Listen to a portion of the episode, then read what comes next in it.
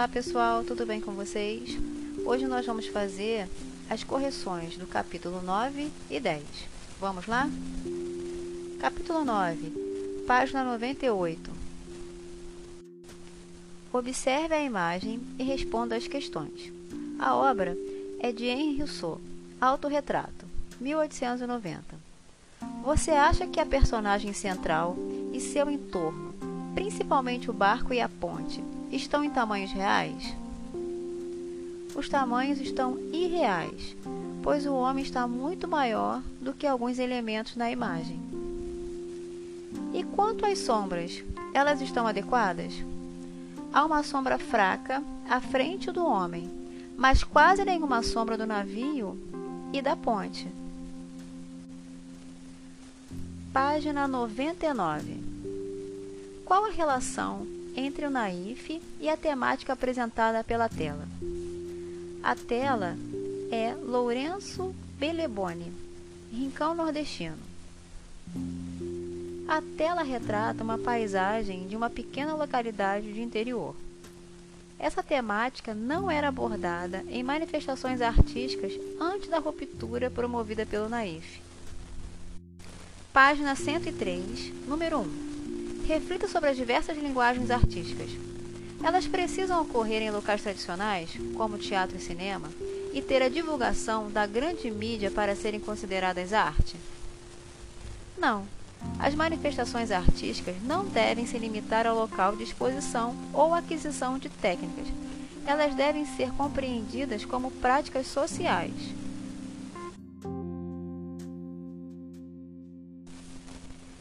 Página 105.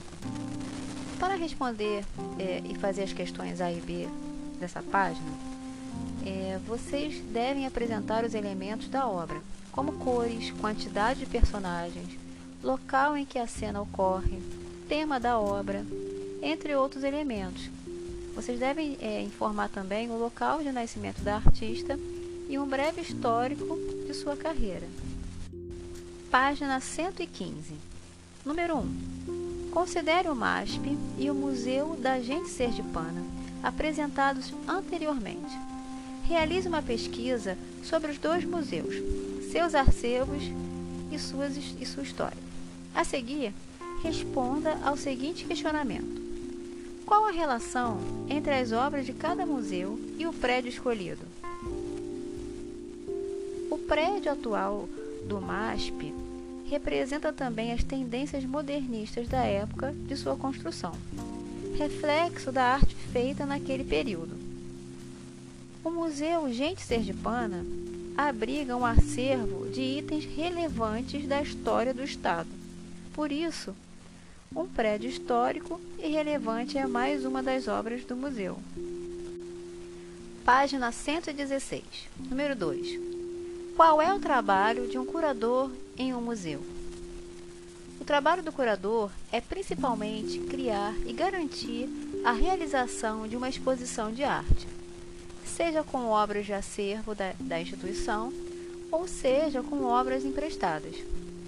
Ele também é responsável por assegurar o correto armazenamento das obras. Número 3. Considerando tudo que você estudou sobre museus e o conteúdo dos capítulos anteriores, reflita. Os objetos artísticos são só compreendidos como arte quando passam a fazer parte de um museu? Por quê? Não. A manifestação artística é arte independentemente de onde ela ocorre e de qual material é feita.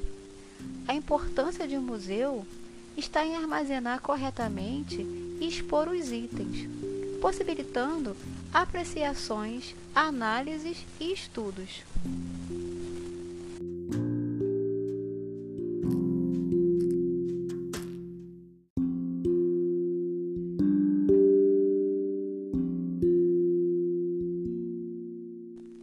Agora nós vamos corrigir o exercício à parte, né, o questionário, do capítulo 10. O que podemos falar sobre a função do museu? Então, o museu é, ele vai coletar, vai preservar, analisar e expor objetos de valor histórico, artístico e documental.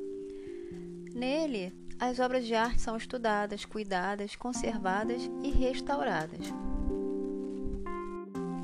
No museu, cada obra tem seu documento para que se saiba seu tamanho, peso, quem fez, onde fez, quando e quando foi feita a obra. Número 2. Quais são os profissionais que trabalham em um museu? Descreva-os. Nós podemos citar o curador, os arte-educadores e os restauradores. O curador é o responsável pelo planejamento das exposições. Ele vai escolher quais artistas e obras vão participar e decide como serão expostas. Os arte-educadores ensinam sobre as obras para diferentes públicos, dialogando com eles. Os restauradores cuidam das obras de arte. São eles que conservam para que não estraguem com o tempo. Número 3. Pesquisador norte-americano Robert William Ott criou um roteiro para auxiliar as pessoas e apreciar obras de arte. Quais são os passos listados por ele? Bem, os passos são descrever, analisar, interpretar, fundamentar e revelar. Número 4. Descreva espaço expositivo. Os, os espaços expositivos é, são projetados especificamente para exposição.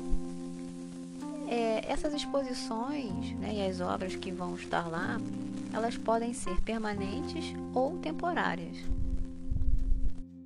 Na questão número 5, vocês teriam que ir fazer uma visita virtual a um museu, escolher duas obras e fazer o roteiro de acordo com o pesquisador Robert William Ott.